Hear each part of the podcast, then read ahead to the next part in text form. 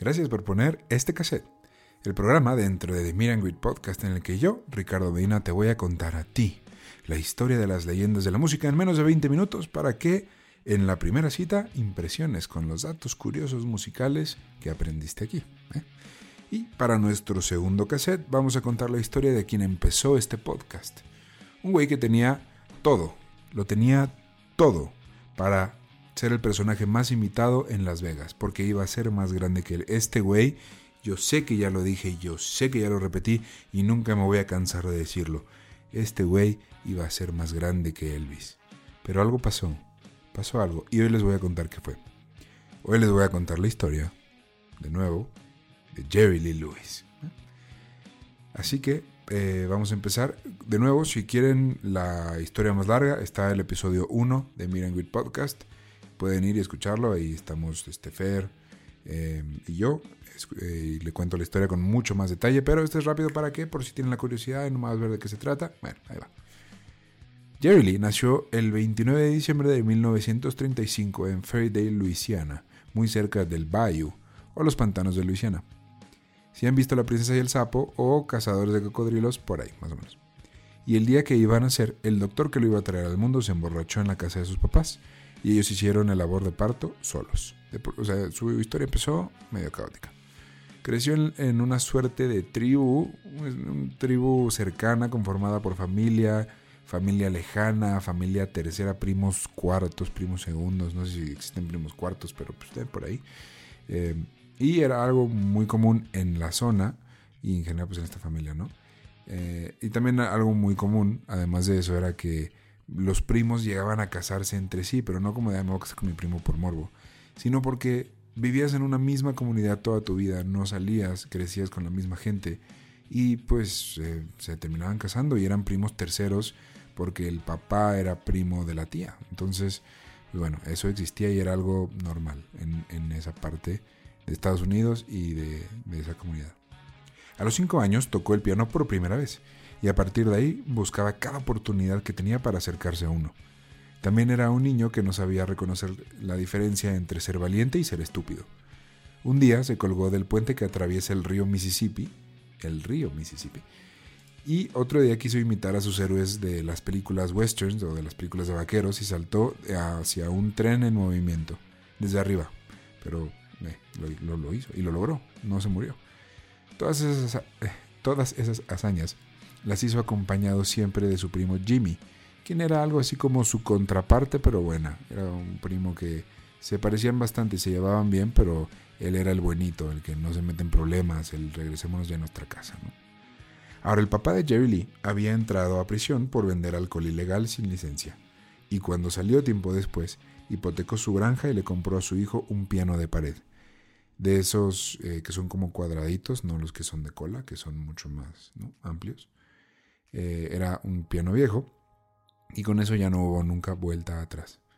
Jerry Lee quiso aprender a tocar más y mejor, así que en las noches se escapaba de casa y se iba al Honey's Big House, que era una cantina eh, para la gente negra en esa época, pues la segregación y sobre todo en el sur no permitía que gente negra y blanca se juntaran. Entonces los juke joints, o bueno, pues cantinas, era donde ellos tocaban música y tocaban blues y bebían alcohol y en general. Entonces iba ahí y se escondía, se, se, escabullía para entrar y se escondía debajo de las mesas para escuchar la música que se tocaba ahí.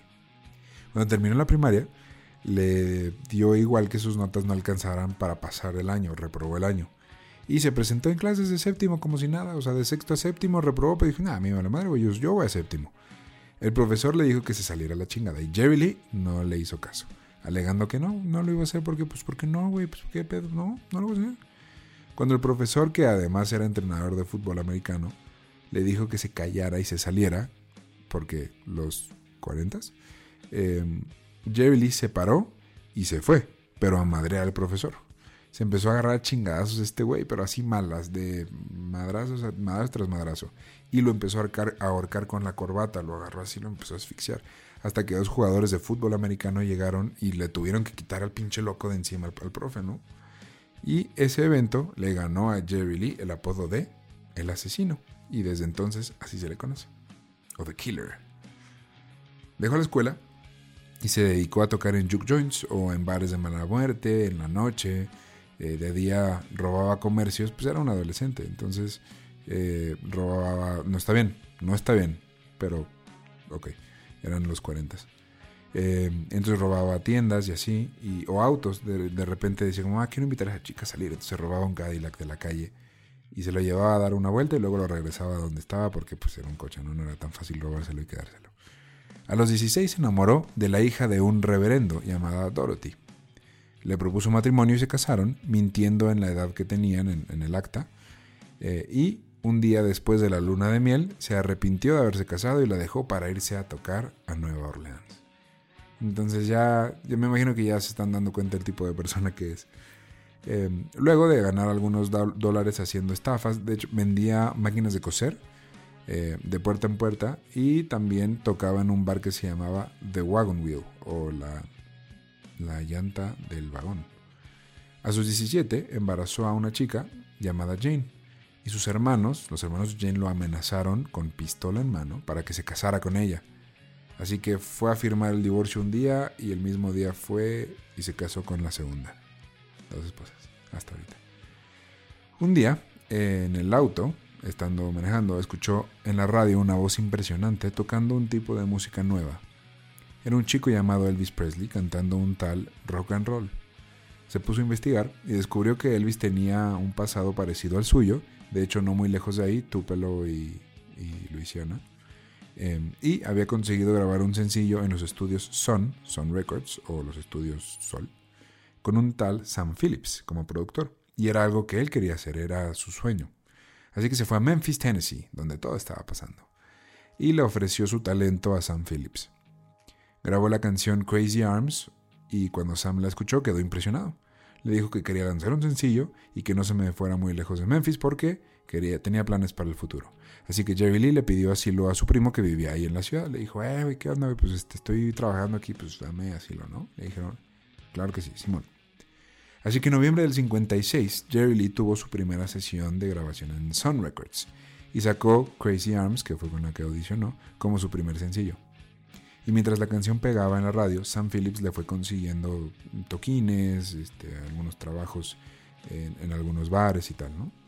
Eh, y aquí Jerry Lee aprendió que podía aprovechar que tenía un talento nato y dejar que este fluyera para concentrarse más en el show. Entonces a él tocarle salía natural, güey. Él, tenía un piano enfrente, no tenía ni que pensarlo, solito empezaban sus manos a tocar. Pero empezó a concentrarse un poco, concentrarse en el, en el show. Sacudía sus chinos dorados, pateaba el banco del piano en el que se sentaba hacia atrás para agregarle agresividad a sus canciones. Y a veces tocaba con el pie o con el codo o con las pompis. Llegó a tocar con las nalgas. No mal, sino tocaba bien, pero con las nalgas. Y en Memphis también aprendió otra cosa. O más bien, Memphis aprendió algo de esta experiencia. Jamás se le puede interrumpir al asesino cuando está tocando el piano. Cuando un chico lo hizo, porque pues no le gustaba la música que estaba tocando, Jerry Lee lo golpeó tan fuerte en la nariz que el güey salió volando a través de la habitación. Así de cabrón era este güey. Al poco tiempo conoció al mismísimo Elvis Presley.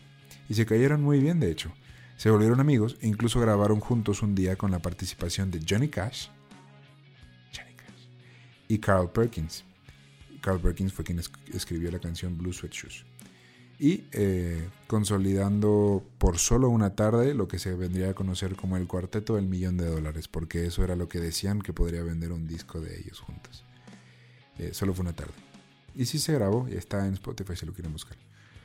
Luego saldría su segundo sencillo, Whole Lot of Shaking Going On, y esta fue la mecha que empezó la ignición del cohete que llevaría a Jerry Lee Lewis a las estrellas. Con los 40 mil dólares que le dieron por las regalías, le compró a su mamá una casa y a su papá una granja. Luego vino el tercer sencillo, Great Balls of Fire, y también su segundo divorcio. Se separó de Jane. Poco a poco, Jerry Lee se posicionaba como el único contendiente por la corona del rey del rock and roll, Elvis Presley. y aunque existía una rivalidad profesional, ambos se entendían muy bien y eran buenos amigos. También conoció a gente importante del medio como Liz Taylor, Little Richard o Ray Charles. Y para este punto cabe aclarar que Jerry Lee Lewis llevaba usando anfetaminas más o menos unos 10 años, porque esto no se veía pues como algo malo, ni, para la salud, ni socialmente, o sea, era algo nomás para aguantar las largas jornadas que tenía que estar tocando. Cuando su divorcio fue final, o incluso un poquito antes, Jerry Lee comenzó a salir con Myra Brown. Ahora, ¿se acuerdan que les conté que cuando llegó a Memphis a trabajar se quedó con su primo? Pues bueno, ese primo hermano tenía una hija y esa hija era Myra Brown y empezó a salir con la hija de su primo, básicamente su prima. Eh, su amor empezó siendo un secreto, obviamente, pero poco a poco lo fueron descubriendo los papás, Sam Phillips, su hermano, la secretaria. De pronto ya el círculo interno todos sabían de esto, ¿no? Y de, hecho Sam Phillips tuvo que calmar al papá porque quería asesinar a su primo. Eh, porque cabe aclarar que si para este punto no se lo han imaginado, pues Myra Brown la hija del primo de Jeremy. Tenía 13 años durante esa época, entonces pues sí, muy menor de edad. Ahora antes de que se agarren de su crepé de señoras, diciendo, ay Dios mío, ¿cómo es posible? ¡Qué abominación! Esto lo sacaron del Game del Game Monstron, del Game of Thrones. Sí, sí está mal, es menor de edad y él era ya mayor, pero como les conté al principio, pues bueno, era lo que no era tan descabellado en donde él creció. Él creció con ese ambiente no se justifica, pero se entiende. Entonces, pues bueno, ahí estaba, ¿no? Y además se le valía madre. Tampoco es como que si no lo, no lo hubiera dejado de hacer, no, le valía madre este güey. Eh, pues Myra dejó la escuela y se fue a vivir con su ahora esposo, porque al final se casaron, spoiler. Pero antes de seguir con su vida de, de casado y de familia, eh, él tenía cosas que demostrar. En un concierto en Nueva York, Chuck Berry, quien es otra leyenda del rock and roll, ya hablaremos de él, quiso cerrar el concierto, es decir, después de Jerry, pues él iba a salir, ¿no? Y este se enojó y dijo, no, güey, yo quiero cerrar el concierto. Entonces dijo, ¿sabes qué? Va, no lo cierro yo. Sale Jerry Lee Lewis y decidió dejar a la audiencia rogando por más para humillar a Chuck Berry. Eh, mientras tocaba, hizo toda su rutina, movió el pelo, pateó el banco, tocó con el pie, pero cuando llegó, llegó la hora de tocar Great Balls of Fire, tomó una botella de Coca-Cola llena de combustible, lo chorrió en el piano y le aventó un cerillo. Y con el piano en llamas siguió tocando la canción. Si no hay, no hay nada más rockstar, no importa si eres fan de quien sea, no hay nada más rockstar que eso. Perdón. Cuando iba saliendo del escenario, obviamente con todo el público rogando que siguiera tocando y queriendo más, volteó con Chuck Berry y le dijo, cito, quiero ver que sigas eso. Nada más te falté acabar con el cabrón. Eh, luego llegó el momento de tomar la corona el rey Elvis Presley tendría que ir a Alemania a cumplir con el servicio militar. Así que sin Elvis en el camino y con su carrera lista para convertirlo en la cara del rock and roll, Jerry Lee se propuso ir a Inglaterra y llevar su rock a Europa.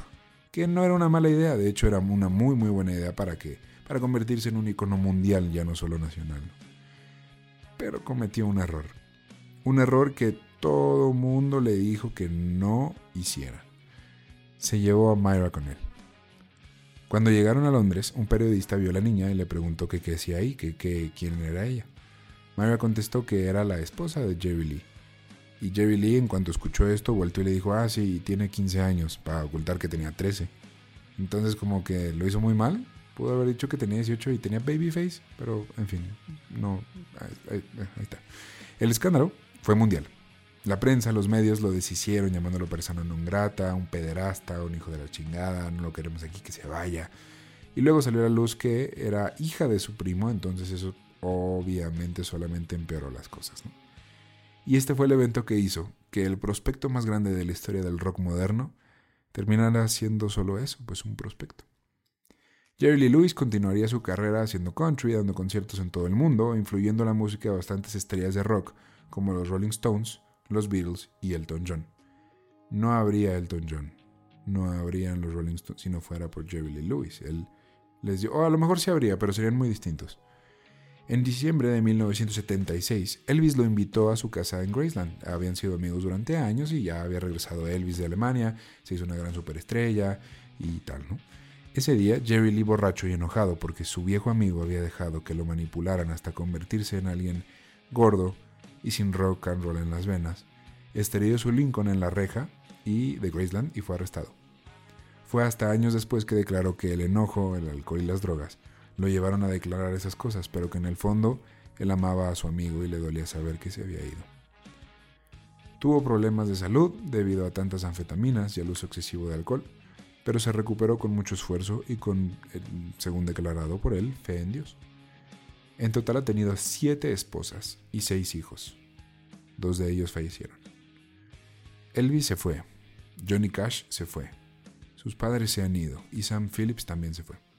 Pero el día de, al día de hoy que se está grabando este podcast, junio, julio, junio del 2021, Jerry Lee Lewis, el asesino, vive cómodo y feliz en su rancho en Nesbitt, Mississippi, con su esposa Jane, a sus 85 años de edad. En total ha lanzado 40 discos de estudio, 4 discos en vivo y ha tenido 12 canciones en el primer lugar de las listas en toda la historia. La vida de este hombre puede parecer loca y desenfrenada, y la verdad sí lo fue, sí lo es. Nunca ha tenido que medir las consecuencias de sus actos porque siempre ha estado listo para enfrentarlas. Jerry Lee Lewis es un digno representante de lo que significa ser una estrella de rock. El chico malo original, un pionero en su género e inspiración para miles de músicos que buscan aunque sea una probadita de lo que él vivió. Un día una mujer le miró las manos y le dijo, me sorprende que no sean más grandes. Jerry Lee Lewis contestó, cito, no, pero son perfectas. Esa fue una salpicadita de la historia de Jerry Lee Lewis y en menos de 20 minutos lo logramos esta vez. Eh, gracias por haber escuchado esta historia. Si les interesa eh, la, historia de Jerry Lee, está el episodio número uno de Miren Great Podcast. Ahí pueden escuchar mucho más detalle, eh, un poco más de chistes forzados y malos, pero ahí están. Em, y si quieren aún más, también en ese mismo episodio les damos la referencia de de donde saqué toda la información. Por ahí va a estar, también están las notas, también después del cassette salen algunas fotos adicionales que no salieron en las notas del episodio. También está nuestra playlist de Jerry Lee Lewis, si quieren conocer su música, está como Jerry Lee Lewis-MG. Y les vamos a dejar el link aquí abajo, en la descripción también, para que la escuchen. De nuevo, gracias por llegar hasta acá una semanita más. Nos vemos en una semana con más música, con más historia de la música. Recuerden, por favor recuerden, Siempre recuerden que la vida sin música es un etcétera.